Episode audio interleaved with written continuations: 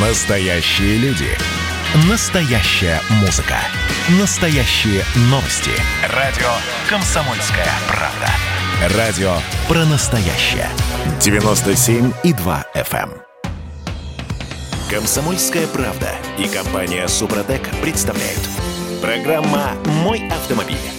Всем привет, это радио «Комсомольская правда». Я Дмитрий Делинский, у меня на связи Андрей Олег Осипов, редактор портала осипов.про. Парни, доброе утро. Доброе утро, дорогие друзья. Доброе утро. В этой четверти часа эм, давайте немножко вперед заглянем в светлое будущее, в котором мы с вами окажемся уже через пару дней. С 1 апреля меняется правило сдачи экзаменов в госавтоинспекции. Вот чем это грозит нам с вами, эм, тем, кто уже за рулем? Давайте порассуждаем. «Форсаж дня».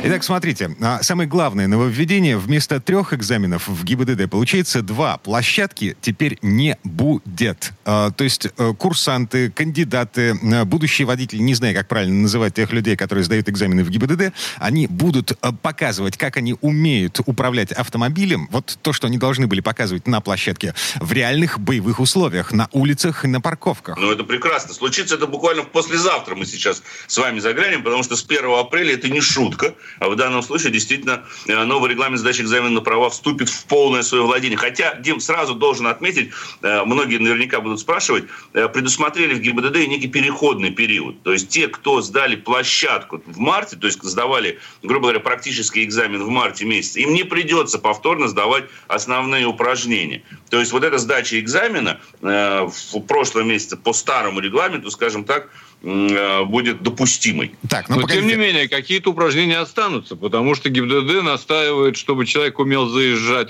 задним ходом в гараж. Так. Да. Это остается. И парковаться тоже так же задним ходом э, на, параллель- на перпендикулярной парковке. Мгм. Да, Э, то есть параллельный. а, да, На ра- параллельный, разворот еще в ограниченном пространстве, старт движений на подъеме, э, что само по себе, ну так, допустим, вот в Петербурге, где я нахожусь, да, э, доволь- довольно сложно найти город плоский сам по себе.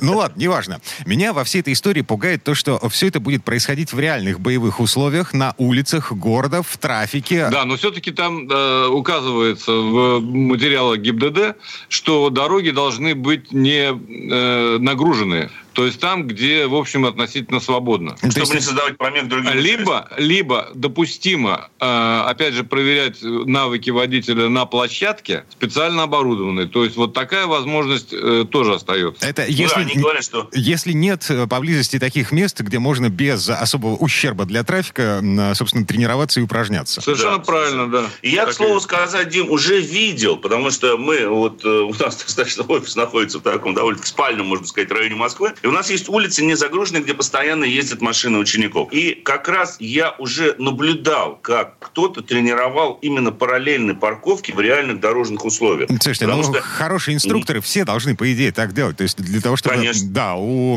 человека, который садится за руль, получает права, не было, ну, вот этой паники, когда он выезжает на дорогу и не знает, что, как. Конечно, конечно. И я поэтому, собственно говоря, категорически приветствую то, что теперь навыки управления транспортным средством будут проверяться в реальных городских условиях. А, Потому мне- что, а мне боязно, конечно, как-то немножко страшновато, потому что вот такой человек, который не до конца освоил, допустим, старт движения на подъеме, и тем более мандражирует в связи с тем, что он сдает экзамен, рядом сидит целый инспектор ГИБДД, он же может откатиться назад, тюкнется. Конечно, может, естественно. Но надо быть аккуратным вообще, когда мы приближаемся к этим автомобилям. И уж точно в корму им плотно подъезжать не стоит. А, но я почему это приветствую? Потому что если действительно мы допустим такую вероятность, что инспектор ГИБДД будет всегда объективен, то, глядишь, количество полуфабрикатов, которые получают водительское удостоверение, все же немножко уменьшится. Потому что в руках инспектора появится возможность э, действительно установить, человек может ориентироваться в реальных дорожных условиях или нет. Но я все равно могу, к сожалению, отметить лишь один момент. Это не меняет никоим образом программу подготовки самих водителей в автошколах. Да, вот сейчас инструктора начинают их действительно в реальных условиях заставлять парковаться, да, на обычных улицах все это делать.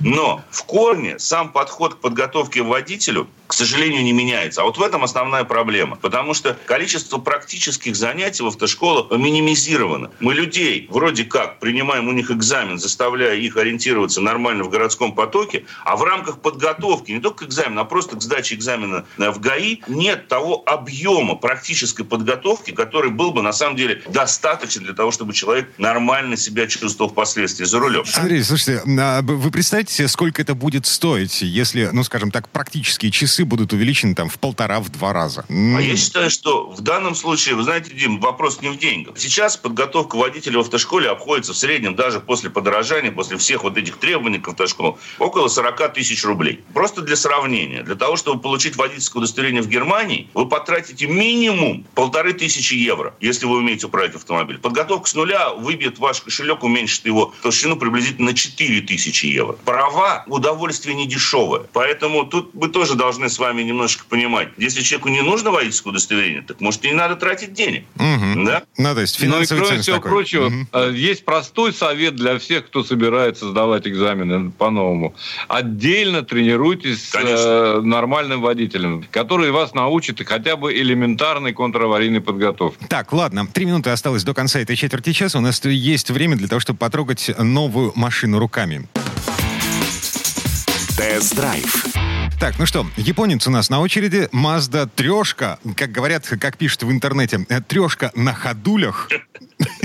Короче, Mazda CX-30. Ну, матрешка новая, да, давай так и назовем. Матрешка новая, но э, приятная во всех отношениях машина, кроме клиренса. С моей точки зрения, он маловат. Я сегодня опять цепанул передком сугроб э, снежный, да. который еще не окончательно... Сколько там, 175-180 сантиметров? Да, 170, 170 где-то, 175, по-моему. Вот, ну, э, все-таки это как бы кроссовер, между прочим. Но зато э, машина приятно едет. Она, конечно, великолепно управляется. Никаких дурацких систем вроде активного рулевого управления, рейки с переменным передаточным отношением. Вот этой всей гадости Вот нет. этой всей гадости нет. Поэтому эта машина именно для водителя. Mm, такая честная железяка. Э, слушайте, пишет, что подвеска все-таки жестковата. Хотелось бы помягче. Она не э, мягкая. Она, не мягкая, но я бы не назвал ее э, там спортивной, жесткой. Да, она рулится, да, там есть э, такая вещь, как G-Vectoring Control, которая позволяет вам увереннее проходить повороты. Мы уже говорили как-то об этом да. Немного. Ну, она забавная, кстати, система. Она нацелена все-таки на достаточно активную еду, езду. 180 миллиметров внедорожный просвет. Ну, 100, вот, 180. Ну, все равно, видишь, я цепанул. Ну, цепан, твое цепляние подтверждается еще одним фактом. Дело в том, что стандартно у этой машины, как у любого автомобиля, официально продаваемого в России, установлено 4 подкрылки. На этом автомобиле 4 брызговичка. А на этом автомобиле нет ни одного. Они все уже... Но, все. Но это сделали уже, не мы. Их уже снесли до нас. Их а, уже снесли до нас. Понятно, Потому что только, только заклушки остались. А,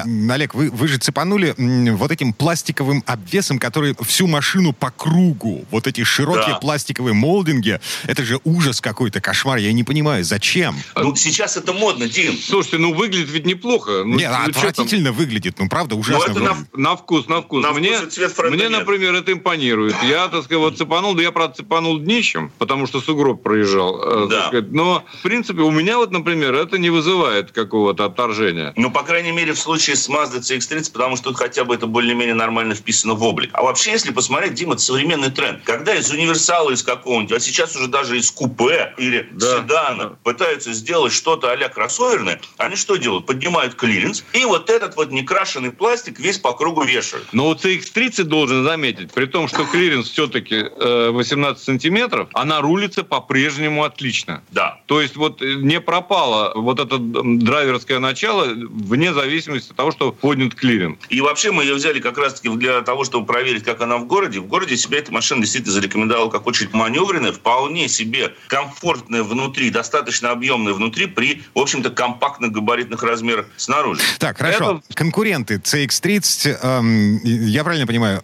Кашкай, э, Корок, Шкода. Да, да. Вот, ну, пожалуй, Корок. Корок. В большей степени Конечно. Ну и Кашкай тоже, в принципе, можно отнести к конкурентам э, Mazda CX-30. Кашкай дешевле чуть-чуть будет. Он, он дешевле, но да. когда вы сядете в салон, вы поймете за счет чего. Конечно. Mazda все-таки стремится в премиум-сегмент, и на самом деле ее амбиции, судя по тому, как они настраивают автомобили, какое качество отделочных материалов мы видим внутри, на самом деле оправдано. Да, аудиосистема Бассе и так далее. Да, Боусон, все хорошо. Mm-hmm. Там, ты, ты понимаешь, за что ты доплачиваешь в сравнении с конкурентами с основными. Конечно. А, цена вопроса? Э, 30 секунд у нас около, осталось. Около двух миллионов у нас примерно стоит этот автомобиль. Миллион девятьсот девятнадцать, по-моему, начало. Да, но сейчас по, при нынешних прайс-листах, скажем так, это не выглядит дорого, потому что, ну, буквально, помните, мы рассказывали вам о Судзуки Гранд, о Судзуки э, Джимни, который у нас тоже сейчас находится на, на длительном тесте. Так он в топ-комплектации стоит миллион девятьсот девятнадцать.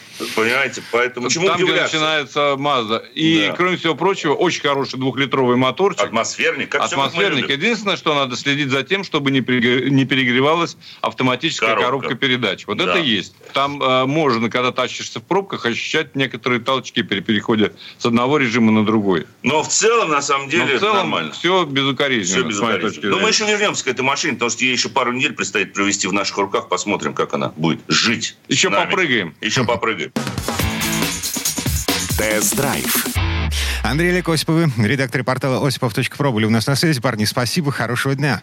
Всего доброго, дорогие друзья. Удачи на дорогах. Спасибо. Счастливо. Берегите себя. Ну а мы вернемся в эту студию буквально через пару минут. В следующей четверти часа у нас Юрий Сидоренко. Поговорим о том, э, что должно быть в багажнике машины, чтобы без проблем пройти техосмотр в 2021 году.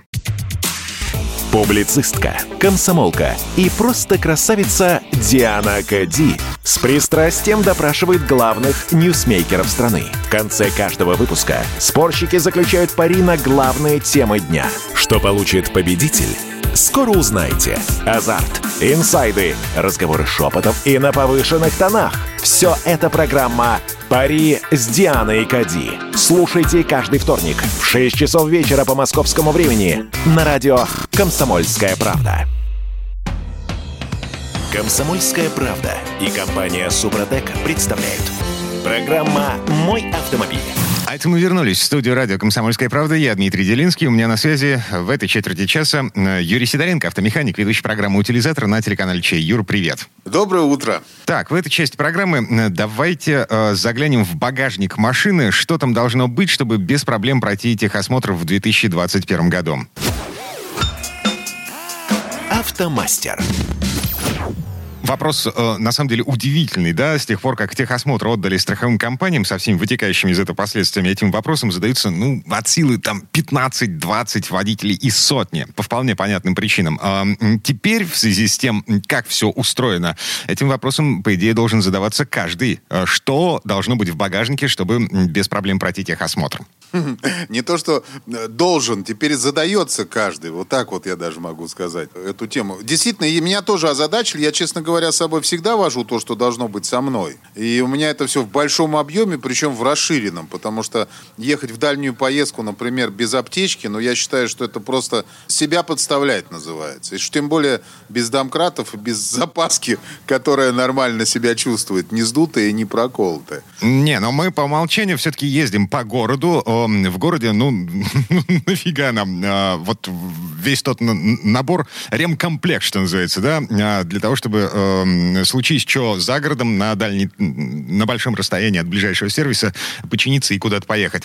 Так, городская машина. А, Багажник городской машины, э, техосмотр, э, 2021 год. Э, Рассказываю, что должно быть э, в багажнике для прохождения техосмотра. Итак, это должна быть аптечка образца Так. 2021 года. С 1 января новая, новая аптечка должна. Дальше должен быть огнетушитель определенного объема определенного наполнения. И э, знак аварийной остановки. Так, Вот, это то, что должно быть обязательно в машине э, предоставлено на техосмотр. Ну, помимо, конечно, самой машины и документов правоостанавливающих, про это, это отдельный эфир надо сделать, потому что в каком состоянии должна быть машина перед тем, как ее предоставлять туда ехать, и какие должны быть с собой документы, это надо вот прям вот целый эфир разговаривать. На это времени не хватит в одном эфире. Вот, но в принципе все остальное там, то, что исправная запаска и домкрат, баллонный ключ, ну, желательно противооткат еще, это вообще ну, по определению должно быть просто в машине. То есть это тоже бу- могут смотреть. Но надо Серьё- смотреть, чтобы оно было С- нормальное. Сери- пог- погоди, противооткаты на техосмотре? На техосмотре не нужны противооткаты. Я говорю, что противооткат нужен вообще в машине желательно иметь. Потому что, не дай бог, машина это, на, когда вы поднимете на домкрате, она уедет. Это опасно, это опасно. И это, вот поверьте мне, вот этот откат стоит порядка 150 рублей. Нормальный такой, хороший, складывающийся. И если вы его положите, то есть все нормально, потом под, под колесо поставите, но не дай бог у вас оно сдуется или проколется, то потом спокойно вы, когда машину поднимете, она никуда не уедет. А вот если она уедет и упадет, вот это повреждение значительно будут больше и дороже. Ну, не дай бог, еще на человека оно упадет. Вообще беда. То есть, но, но... это на а, техосмотре не смотрят. Для техосмотра нужна установленного образца аптечка, огнетушитель определенного объема и знак аварийной остановки. Так, хорошо, начинаем с аптечки. Э, насколько я помню, ее сейчас можно комплектовать э, совершенно самостоятельно. То есть просто взять какую-нибудь коробочку и сложить определенный набор э, медикаментов. А, кстати, медикаменты, по-моему, все, в аптечку уже не входят. То есть да, там, их, бинты, и, пластыри и все. Их оттуда исключили, потому что они имеют срок годности. Как бы могут испортиться, смотря где аптечка хранится. Потому что если обычную кладут очень... Вот раньше, раньше я помню, у меня у папы всегда аптечка лежала, где заднее стекло полка. И, по-моему, mm-hmm. она там у всех лежала. Вот, потому что даже машину продавали, она там лежала. Вот. Естественно, там все грелось, на солнце портилось, и через год можно было просто выбрасывать. Вот. Вообще аптечка не должна на солнышке лежать. Вот, и оттуда убрали все эти предметы, и э, теперь содержание аптечки исключительно для того, чтобы перебинтовать, грубо говоря, в рану, остановить кровь и сделать э, искусственное дыхание. Вот все, все, что там есть. По составу аптечки 2021 года мы видим, что она в данный момент по ее составу позволяет э, провести сердечно-легочную реанимацию, ну, то есть искусственное дыхание, грубо говоря, остановить кровотечение и заклеить рану. Все. Угу. уменьшить сильную боль, обеззаразить э, ту же самую кровоточащую рану или ожог, там, температуру сбить. Ну, уже нечем. Все, в ней нет ничего. Ну, понятно. А, то есть э, медицинская маска, это, э, ну, как бы новое веяние э, в борьбе с коронавирусом и другими. Медицинская маска обязательно. Значит, перчатки тоже Две обязательно. Штуки. Две... Это, это очень важный момент. Две штуки. Ага. Значит, а, маска для сердечно-легочной реанимации. Одноразовая одна штука. Кровоостанавливающий жгут от артериального кровотечения. А, тоже одна штука. Значит, бинт а, стерильный или не стерильный, неважно. Четыре рулона 10 сантиметров на 5 метров. Еще один марлевый бинт в рулоне 14 сантиметров на 7 метров. Три рулона. Вот, это более широкий. Так, марлевые салфетки, лейкопластырь, ножницы, инструкция по оказанию первой помощи с помощью медикаментов в аптечке. Э, тоже одна штука. И все это должно быть упаковано в некий футляр. То есть не россыпью по салону, а э, все в одном месте. Да, да, да, да, да. В принципе, ты все перечислил. Единственное, что э, где э, меня сразу спросили, где мы купим инструкцию по оказанию первой помощи. Ребят, в интернете можно ее скачать. И скачать ее нужно обязательно, потому что реально, ну, я думаю, уже многие просто забыли, куда надо накладывать жгут и как его накладывать, и как вообще бинтовать руки-ноги. Дай бог, чтобы у вас никогда не пришлось эту аптечку распаковывать. Дай бог. Но если вот случилось, вот надо это сделать. Ну, как бы вот надо это уметь делать. Хотя бы иметь э, инструкцию по тому, как это делать. А то там люди реально наж... могут жгут наложить туда, куда не надо, и просто человеку навредить. Значит, знак аварийной остановки. Понятно. Я помню, где у меня в багажнике эта штука лежит, которая досталась мне в наследство эм, от предыдущего владельца машины. Э, я знаю, она там есть. Э, складывающаяся такая фиговина эм, э, из катафотов состоящая, треугольничек такой. Вот. А вот насчет огнетушителя. Я тут, ну так, на всякий случай заглянул где-то месяц назад и понял, что э, моему старому огнетушителю все, в общем, его можно выкидывать. А, купил новый, а, причем не в автомобильном магазине, а просто зашел в обычный супермаркет, в какой-то строительный, и купил там огнетушитель. Я не знаю, что у него там внутри, но я подозреваю, что э, я не ошибся, потому что огнетушители бывают что, порошковые, углекислотные и жидкостные. Жидкостным машину тушить нельзя. Вот. Либо порошковый, либо углекислотный. Это, ну, как бы по умолчанию, по определению. А, еще какие требования? Но он должен быть не менее двух литров. Так. Это очень важный момент, потому что вот у многих, я уже обратил внимание, внимание, есть огнетушители спреи, я их называю. То есть он как баллончик аэрозольный. Тоже огнетушитель на нем написано. Но у него объем не тот, им ничего не потушишь. Только раздуть им можно. Вот это больше. Я вот, вот вожу с собой огнетушитель, причем мы возили два, когда я ездил с программой э, по, по стране со съемками программы своей. Мы возили по два огнетушителя, причем объем он был, ну, почти 5 литров каждый. Я объясню почему. Потому что если он вдруг понадобится, он должен работать, он должен потушить машину, а не просто возите для того, чтобы вас вдруг приедете на техосмотр и все прошли вы. Нет, ребята, это ваша безопасность. Вот, кстати, хотел сказать, Дим, это э, вообще вот то, что мы сейчас говорим, это нужно не сотрудникам ГИБДД, людям, которые проводят техосмотр. Это нужно самим автолюбителям иметь в машине для собственной безопасности. Это очень важный момент. Итак, вернемся к огнетушителям не менее двух литров порошковый или углекислотный. Есть два варианта. Огнетушители, там есть ГОСТы специальные. Вот, надо посмотреть их, почитать. Э, э, э, ГОСТ такой НПБ 155-2002 и R51057-2001. В принципе, они должны под них подходить. И кронштейн для его крепления. А вот это с, с, странная штука, а, потому что в моей машине а, ну, не предусмотрено место для крепления огнетушителя. А, вот, вот тут самая интересная вещь. Ребят, я узнавал по поводу того, вообще, где должен быть закреплен огнетушитель и как он должен быть закреплен. По крайней мере, узнал какую вещь. То, что Слава богу, его сказали, что не надо крепить в салоне. Потому что в салоне я свой огнетушитель просто мне некуда его было прикрутить. Ну вот реально некуда. Под сиденье класть его неудобно. Я закрепил его в багажник, купил для него кронштейн и закрепил. Этого достаточно для того, чтобы вас не завернули на техосмотре. Потому что огнетушитель, к сожалению или к счастью, должен быть закреплен жестко. Причем закрепление вы можете сделать сами, это не проблема. Прикрепить его в багажнике тоже без проблем. Погоди, погоди. Это значит, я должен дырявить обивку багажника, иначе я не пройду техосмотр. А, есть разные крепления. Есть крепление, например, которое как липучка. Оно просто прикрепляется к мягкой обивке, и все. Очень хорошо держится, там площадь контакта приличная получается. Ну, все, слушай, ну, да. да, вот огнетушитель, который я сейчас купил, он весит, ну, килограмма три, наверное, четыре. Хорошо, можно приклеить на двухсторонний скотч. Есть О, хороший боже. двухсторонний скотч фирмы 3М, который его, извините, приклеишь, потом, ну, не сразу же оторвешь-то. Угу. Такая история может быть. Ну, вообще, чтобы он в багажнике не мотылялся, его нужно закрепить. Вот это новое для меня. А, никогда не слышал о подобном требовании, но вот, видимо, да, теперь придется решать еще и эту проблему. Так, что, а, в итоге, а, подводя черту под этой четверти часа, а, значит, в багажнике должен быть огнетушитель, причем он должен быть закреплен не меньше двух литров объемом.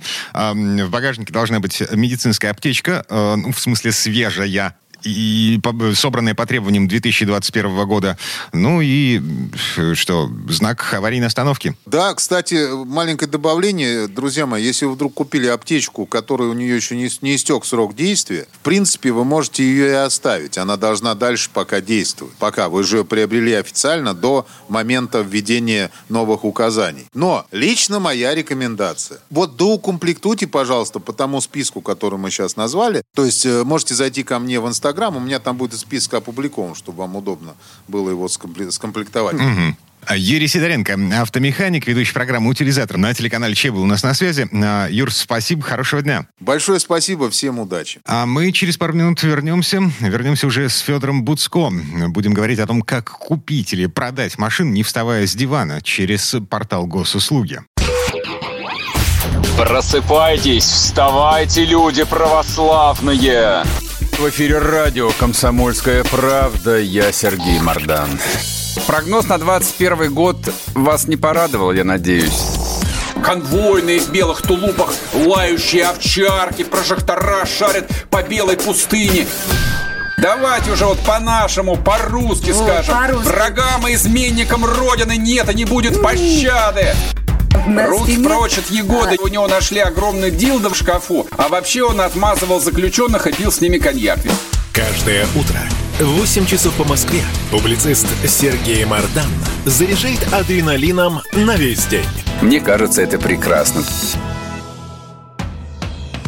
Комсомольская правда и компания Супротек представляют. Программа «Мой автомобиль». Лень или э, удобство? Вот чем мы обсуждаем в этой четверти часа. Это мы вернулись в студию радио «Комсомольская правда». Я Дмитрий Делинский, у меня на связи э, Федор Буцко, автожурналист. Федь, привет. Доброе утро. смысл э, того, что будет происходить в этой четверти часа, заключается в том, что э, нам с вами э, предлагают покупать машины, не вставая с дивана, причем в буквальном смысле слов. Э, сделки с э, вторичкой, с машинами с пробегом можно будет оформлять через портал госуслуги. А это вообще законно? Так, а, давайте разбираться в том, чем это удобно, во-первых, а во-вторых, чем это нам грозит. У нас новая реальность, да, вот вспомним, не знаю, 90-е годы, у кого память хорошая, или кто еще в те времена владел автомобилем. Я, например, свои машины, первые две, вообще покупал по генеральной доверенности. Это считалось нормой. Нужно было, там, нашел ты машину, взял владельца, значит, реального, а не юридического, под усы и поехал с ним к нотариусу. А нотариус проверял доверенность вот с правом перепродажи у предыдущего, так сказать, хозяина и выписывал вам новую, тоже такую генеральную, с правом перепродажи. В ПТС изменения ну, зачастую не вносились. Вот я, например, в свои там, машины никаких изменений не вносил. Ну и многие так ездили. То есть э, выяснить, кто владел машиной де-факто, а не де-юра, было вообще сложно. Но тогда не было стационарных камер для фиксации нарушений, например. А, ну вот стояли там гаишники с радарами или там с какими какими-то другими техническими средствами отъема денег у населения, типа там измерителя СО, могли засунуть такой дрын в выхлопную трубу, ну и тут же там а, плати или там снимем номерные знаки или проезжай. Ну, в общем, нам это все не нравилось, ну и так далее. Да? Но это была та ситуация. Сейчас, как мы знаем, вот я знаю от знакомых автоюристов, у людей по-прежнему зачастую в голове та же схема остается.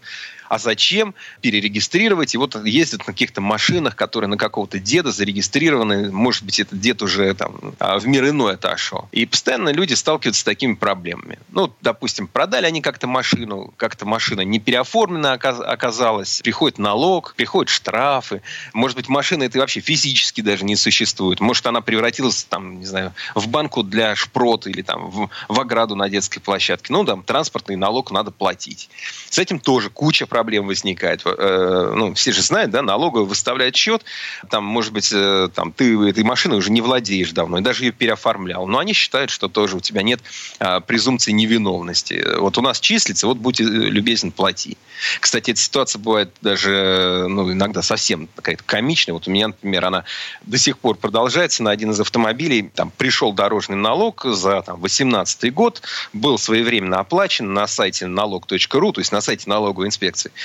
Через их же кнопку «Оплатить налог» был оплачен, все нормально, но, тем не менее, числится задолженность. Почему? Оказывается, эти деньги ушли не в ту налоговую инспекцию. Надо было там в первую, они ушли в пятую. Почему? Это же ваша ссылка, ваш сайт. Ну, разберитесь, ну, зачтите. Нет.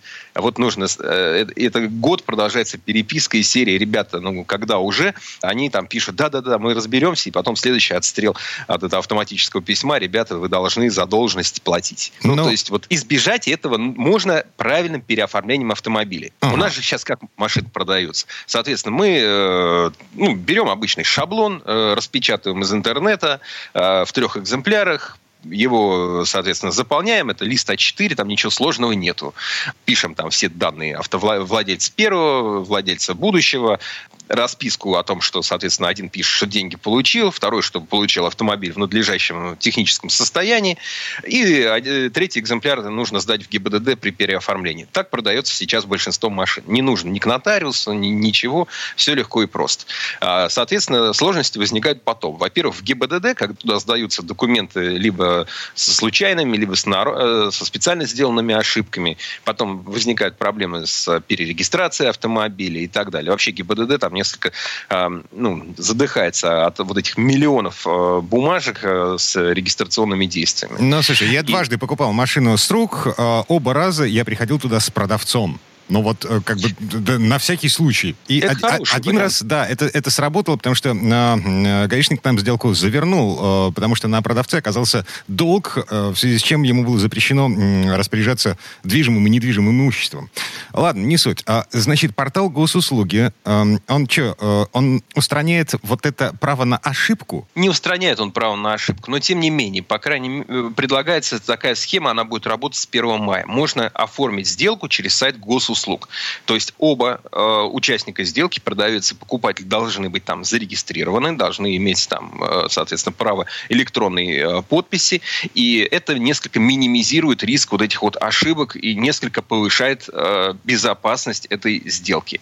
Ну, по крайней мере, э, важный момент решается, это вот э, все, что касается налогов и штрафов, которые выписываются в автоматическом режиме. Есть надежда, что теперь они будут напрямую поступать новому владельцу, а не предыдущему. Угу. Но все и... равно а в ГИБДД нужно будет перерегистрировать машину, то есть физически ножками с документами. Да, но по крайней мере мы знаем, будет легче вот общаться с этим вот цифровым пространством когда приходят вот эти все налоги, штрафы, теперь штрафов еще больше будет. Например, теперь можно прокатиться по там, центральной кольцевой автодороге, которая платная, но при этом безбарьерная. Ну, выехал ты на дорогу, проехал, никаких шлагбаумов не было, а там м- надо было платить. А владелец не заплатил, потом машину продал. Ну и, соответственно, вот чтобы новому владельцу легче было доказывать, что он не верблюд, вот для этого есть э, вот эта система с госуслугами. Однако вот мой совет на этот счет по-прежнему писать и бумажные договоры и Э, не полениться оформить эту сделку через госуслуги. Госуслуги подстрахуют вас, так сказать, в этом вот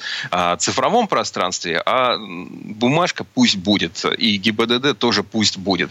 Ну и плюс э, вообще, в принципе, это все касается только сделок между физлицами. То есть, э, если вы покупаете у юрлица, невозможно, потому что ну, у юрлица не может быть личного кабинета на госуслугах. Вот, кстати... И в любом случае это не освобождает вас от необходимости как следует проверить автомобиль. И по поводу юридической чистоты, а, и по поводу его технического состояния. Потому что сейчас, э, ну, ты уже знаю истории, люди очень доверяют э, вот этим, например, отчетам об автомобиле, который можно там за некую мзду получить у большинства агрегаторов объявлений в интернете. Ну, платишь деньги, и вам рассказывают, о, машина там а, в аварии не была, там, или, не знаю, было зарегистрировано одно маленькое ДТП, вот повреждение бампера, значит, обременений нет, все хорошо.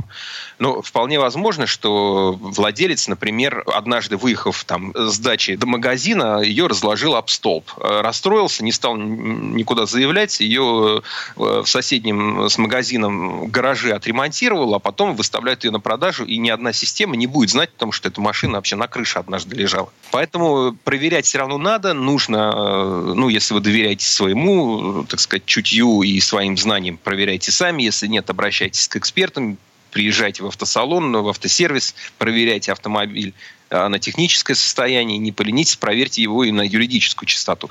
Действительно, вам будет легче а, решать вопросы, если вы оформите дополнительно сделку через госуслуги, но это не значит, что вы прям вот теперь защищены. Если вы там эту электронную поч- э, подпись свою поставили, и какой-то там ваш визави тоже поставил электронную подпись, что все у вас хорошо. Ага. Тем более, что эти электронные подписи на самом деле нет-нет, да и подделываются. Ну, ага. Ну, бывает такое. А у меня... Была же история, как квартиру продали, э, понимаешь, подделав э, электронную подпись подпись. Э, Слушай, у, у меня, у знакомой девочки была история о том, э, как она вступила в какую-то мутную схему по продаже алкоголя, при этом э, не являясь торговцем алкоголем в принципе. Опять же, кто-то подделал электронную подпись от ее имени, э, совершил сделки.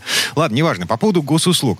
А, где-то то ли в конце прошлого года, то ли в начале этого, а, однажды зайдя на госуслуги, проверяя штраф свои, да, вот, я а, получил такую табличку, на которой было написано, что портал госуслуги запрашивает мое согласие на обработку обработку данных из эм, МВД, ну, в смысле, вот га гаишные данные на мою машину, из Российского союза автостраховщиков, то есть данные по полису, по диагностической карте, данные по страховым случаям, по страховым выплатам, бла-бла-бла. Вот это все. То есть, по идее, как бы, если я заинтересовался какой-то машиной э, через портал госуслуги, вот, мне портал госуслуги выдаст, ну, более-менее полную справку по поводу этого автомобиля. Что он из себя представляет, э, в каких ДТП он был, не был, и есть штрафы, нет штрафов. В общем, э, это все хорошо. Я бы вводил эти данные, не боялся ни утечек, ничего. Ну, утекут и утекут. Они много много еще откуда могут утечь вот эти э, все данные.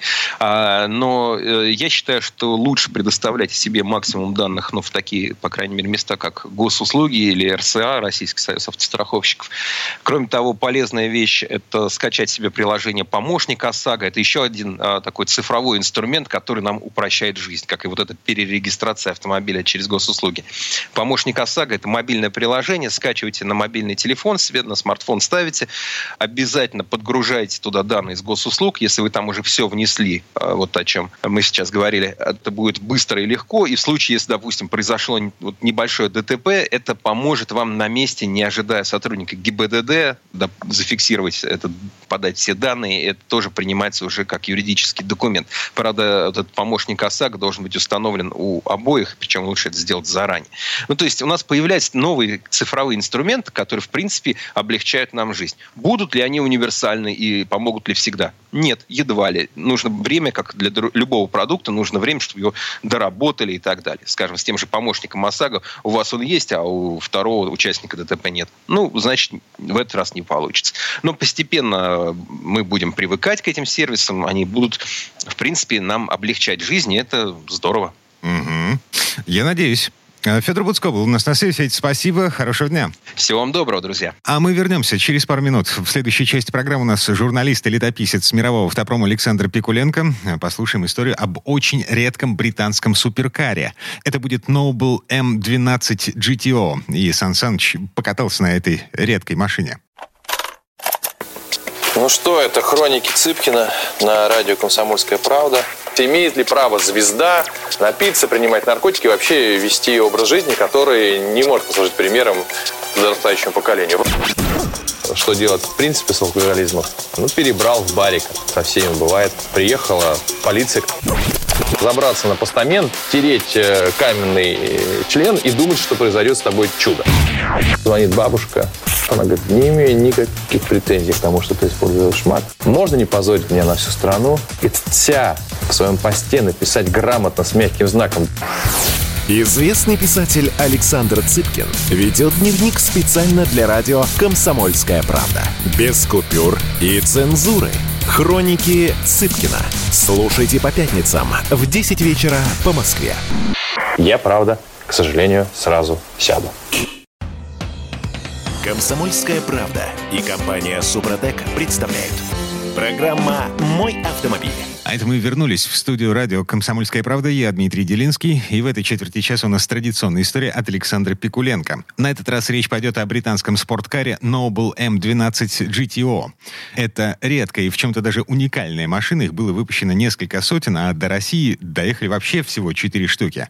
И вот одна из них попала в руки Сан Санычу. Тест-драйв.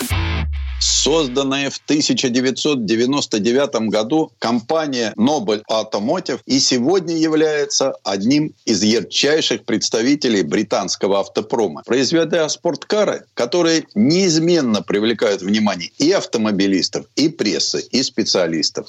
Покинув свою работу в Макларен ради создания собственной фирмы, все производственные площади, которые разместились в двух ангарах, Ли Нобель вначале планировал выпускать автомобили ограниченным тиражом до 20 штук в год. Однако, начав работу, он столкнулся с трудностями. Брать столь маленькие заказы на кузова для машин не хотела ни одна компания. Поэтому Ли пришлось пересмотреть планы и увеличить их по производству так, как самое меньшее, на что соглашались поставщики, это 200 кузовов в год.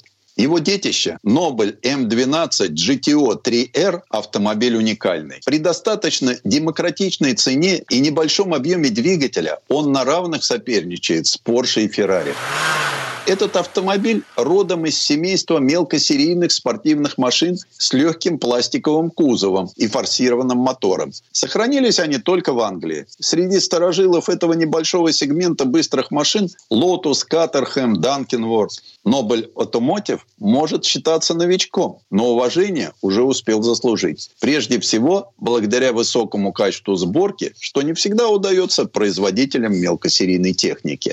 На М12 все кузовные детали, изготовленные из пластика, подогнаны друг к другу идеально. По крайней мере, щелей в палец толщиной я не увидел, хотя осматривал автомобиль долго и придирчиво. Очень аккуратно вклеены все стекла, а коврики внутренней обивки прихвачены специальными панельками. Кожа на сиденьях высокого качества. Определенный шарм добавляют немногочисленные, покрытые хромом детали, такие как горловина бензобака, кронштейны, зеркал заднего вида и стойки антикрыла. Любопытный факт. Стойки и шасси сделаны вовсе не в Англии, а в далекой Южной Африке, в городе Порт-Элизабет. На тамошнем заводе уже есть опыт по постройке кузовов для британцев. Оттуда полуфабрикаты морем отправляются в Великобританию, где автомобиль окончательно собирают, добавляя самое главное – мотор. Изначально это был фордовский движок объемом 3 литра и мощностью 203 лошадиных силы, который знаком многим владельцам серийных машин. На небольшой тюнинговой фирме, расположенной неподалеку, эти моторы доводят до спортивного ума. Устанавливают две турбины высокого давления, меняют программу управления впрыском, уменьшают степень сжатия и делают многое другое. В итоге с мотора снимают уже 352 лошадиных силы при фантастическом увеличении крутящего момента. Непосредственно на Нобле в масляный картер вставляют противоотливный стакан, чтобы избежать масляного голодания в затяжных поворотах и при резком ускорении. Дело в том, что большинство владельцев этих машин регулярно собираются на так называемые трек-дни. Для этого арендуется трасса на свободном в выходные дни автодроме. Механическая коробка передач тоже от Форда и поступает с заводского склада, но доводит ее до ума в собственном цехе. В нее устанавливают не только более мощные синхронизаторы, но и короткий механизм переключения. Подвеска и вовсе конек и профессиональная гордость хозяина фирмы Ленобля. Она построена по классической спортивной схеме. Двухрычажная, с рычагами разной длины, верхней и короче. В результате гарантированы максимальный контакт с дорогой и широкие возможности настройки под конкретного водителя и стиля его езды. А вот амортизаторы расположены вертикально, и это примета дорожного автомобиля. Ведь если они были бы расположены горизонтально, о комфортабельной езде можно было бы забыть навсегда. Днище у Нобля М12 – это абсолютно ровная поверхность, собранная из нескольких металлических щитов, что гарантирует дополнительный запас прочности, хотя и значительно усложняет обслуживание. Оно становится возможным только на подъемнике. Например, чтобы снять аккумулятор, надо свинтить одну из панелей и аккуратно, в буквальном смысле, выковырнуть батарею. Все узлы и агрегаты расположены в Нобле М12 суперкомпактно. Несмотря на то, что передняя и задняя часть кузова легко откидываются, доступ ко многим узлам доступен исключительно снизу. Внутри же Nobel M12 максимально комфортен при минимуме лишних деталей. Блок приборов состоит из трех крупных циферблатов, и все контрольные лампы расположены на центральной консоли и значительно крупнее, чем на обычном легковом автомобиле. Их задача – сразу привлекать внимание водителя в случае неполадки. Рядом с ними расположен указатель температуры масла и две клавиши. Одной включаются противотуманки, как же без них на Британских островах, а другая фальшивая. Ее поставили для симметрии и пока не придумали, что ей можно переключать. Очень грамотно в Нобле придумана система ремней безопасности. В спортивные сиденья Рекара интегрированы настоящие гоночные четырехточечные ремни, замок которых легко убирается под сиденье. Для этого есть специальное отверстие. А в обычной езде можно пользоваться обычными трехточечными. Места водителя и пассажира разделены высоким тоннелем. Это продиктовано конструкцией автомобиля, так как в нем расположены многочисленные шланги жизнеобеспечения двигателя. Ведь система охлаждения находится впереди, а мотор сзади. Поэтому селектор коробки передач расположен довольно высоко, и к нему надо привыкнуть. О том, как Нобель ведет себя на дороге, можно сложить песню. Например, гимн спортивной трассе для кольцевых гонок, где удалось опробовать этот автомобиль на ходу. Трасса попалась не самая простая. Несколько слепых поворотов, плюс приличный перепад высот. Средняя скорость на круге получилась чуть меньше 120 км в час, плюс полное игнорирование законов физики. Машина мчится по прямой, а впереди наплывает правый поворот под 90 градусов.